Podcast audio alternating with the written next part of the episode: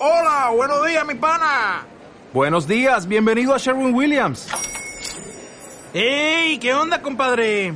¿Qué onda? Ya tengo lista la pintura que ordenaste en el ProPlus app. Con más de 6.000 representantes en nuestras tiendas listos para atenderte en tu idioma y beneficios para contratistas que encontrarás en aliadopro.com. En Sherwin Williams somos el aliado del PRO.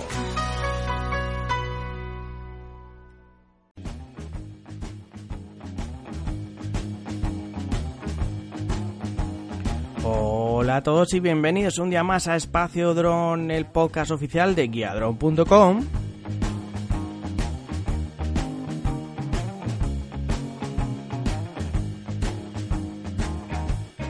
¿Y cómo llevas todos tus drones? ¿En mochilas, maletas, tappers?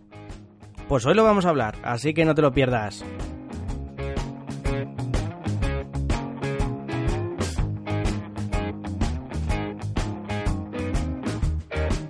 Bueno, bueno, bueno, ya estamos aquí en otro daily más de Espacio Drone. Como me gustan, me encantan los dailies y, esto del podcast. La, verdad es que cada día me estoy aficionando más, lo sé que lo digo, lo repito mucho, pero es que es así, que queréis que os diga, tengo ganas, tengo mono de hacer podcast. Es, lo que hay, es lo que siento cuando me pongo aquí delante del micro y mis luces bajitas y, y me pongo a hablar de estos temas tan interesantes. Pero bueno, aparte de mi reflexión dronera, vamos a hablar el tema de hoy en cuestión.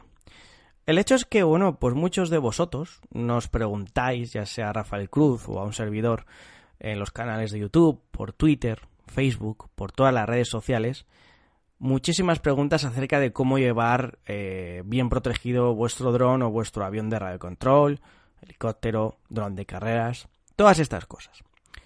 El hecho es que, bueno, cada uno tenemos una forma de llevarlo de manera particular.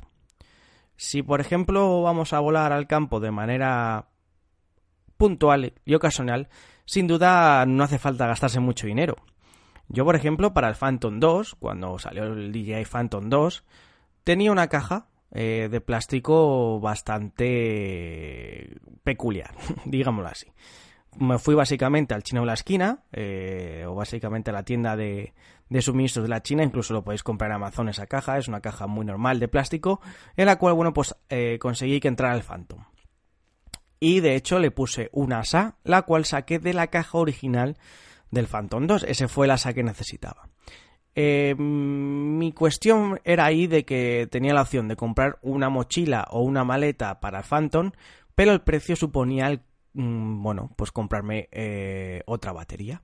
Es decir, que con el mismo precio de una maleta puede comprar una batería. Por lo tanto, prefería tener dos baterías o tres en mi dron y simplemente ahorrarme ese dinero en la caja de transporte siempre y cuando fuese lo suficientemente dura para que funcionase el dron.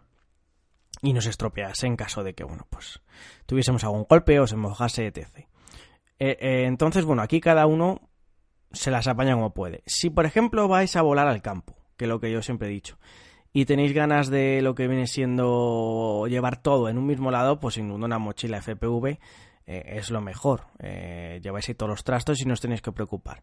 Pero no todo es para todas las personas.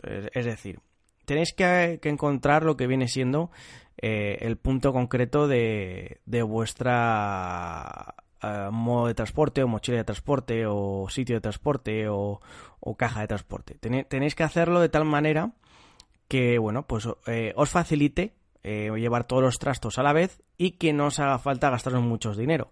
Realmente, bueno, pues yo ya hablamos en otro podcast anterior sobre el tema de lo que viene siendo eh, el transporte de, cosas al campo de vuelo. Y bueno, pero hoy quería hacer hincapié un poquito en que mm, las diferencias entre uno y otras va a depender de la elección personal, así de sencillo. Y, y es que no vamos a entrar en tema de costes porque, bueno, eh, si empezamos a hablar de lo que nos hemos gastado cada uno en lo que viene siendo eh, una maleta, una, una, mochila o un tupper del IKEA, pues bueno, podríamos tener muchas discusiones. Yo creo que vamos a hablar más de la funcionalidad que aporta cada uno.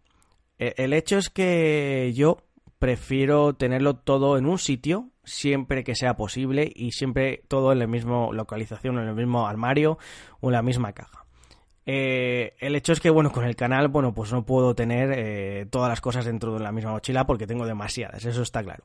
Pero cuando voy por ahí, quiero tener todo lo necesario para, para volar y que no se me estropee el día de vuelo porque se me ha roto una pala, se me ha desoldado algo, etc. Y yo, bueno, sin duda lo, lo que preferí fue optar por una mochila, una mochila grande, que puede ser una mochila de fotografía de la marca Low Pro, que esas suelen funcionar bastante bien, o la Multistar eh, que os dejaremos abajo en la descripción. Pero bueno, que aquí cada uno puede elegir lo que quiera. También no olvidaros de que si estáis iniciando, también para aquellos que nos escuchéis y tengáis un Sigma, un Hubsan, un Cherson pequeñito, drones baratos de 10, 20, 30 euros, también podéis optar a utilizar los tappers que venden en el IKEA o, bueno, en otras grandes superficies que, están bastante bien. Yo, de hecho, eh, sigo teniendo el, en uno de los drones pequeños, varios drones pequeños con el mando y con todo en un tupper de helado, de un, de un helado, lo, simplemente lo, lo fregué y bueno, pues lo volví a guardar. Pero bueno, quiero que sepáis que, que eh, si os metéis en el hobby o para aquellos que nos escuchéis de nuevas, vais a tener que al final llevar algo. Algo.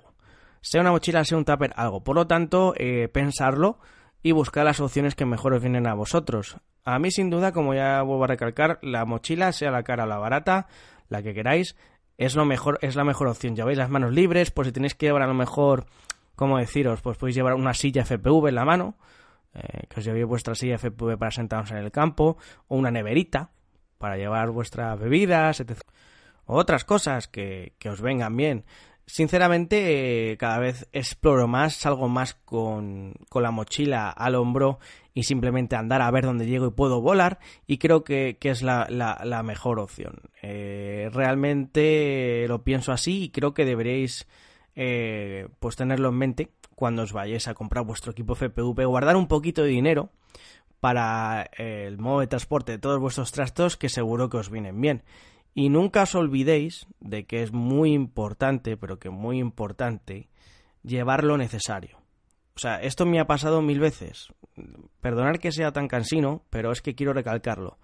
Sé que la gente se frustra mucho en este hobby por el hecho de que vas a volar al campo y dices, me he tirado dos semanas montando el dron, mi dron de carreras, por ejemplo, y llego y ahora mm, no arranca porque hay una soldadura que está mal. Bueno, pues te has ido dos, o sea, dos horas en coche a un secarral en medio de la nada y ahora no te arranca el dron. Bueno, pues no te frustres porque vas a decir, me voy a enfadar, no voy a volar ese día y te vas a ir a casa y vas a vender todo, ¿no? Lo que tienes que hacer es llevarte las herramientas adecuadas para poderlo hacer en el campo y para ello te hace falta que lo tengas disponible, que sea fácil de llevar y que lo lleves, bueno, pues siempre que vaya contigo. No os llevéis el dron así a palo seco y la emisora, porque vais a tener problemas seguros. Por lo tanto, pensar en salvar algo de dinero o ahorrar algo de dinero para vuestra mochila, caja de transporte, etc. Y luego, si os vais a meter un poco en tema de fotografía, sin duda, casi yo prefiero, casi yo prefiero las, las maletas duras, porque bueno, eh, son drones que son un poco más delicados, necesitan un poco más de cuidado y evitar eh, golpes duros, no como puede ser un dron de carreras o de 10 euros que tampoco pasa nada, pero los gimbal de los de fotografía, los sensores, los GPS, todo eso, eh, yo sin duda, bueno, pues preferiría una maleta dura. Incluso la 6 versión mochila, una maleta dura versión mochila, pues bueno, para soltarla en cualquier lado y que también son estancas, etc. Y yo creo que eso está muy bien para aquellos que os dediquéis a, este tipo de, de, actuaciones con vuestros drones, ya sea fotografía o vídeo. Y creo que, bueno, en ese caso yo utilicé una maleta. Pero bueno, las acciones las tenéis ahí, así que vámonos con la despedida y me contéis en los comentarios qué pensáis vosotros de ello.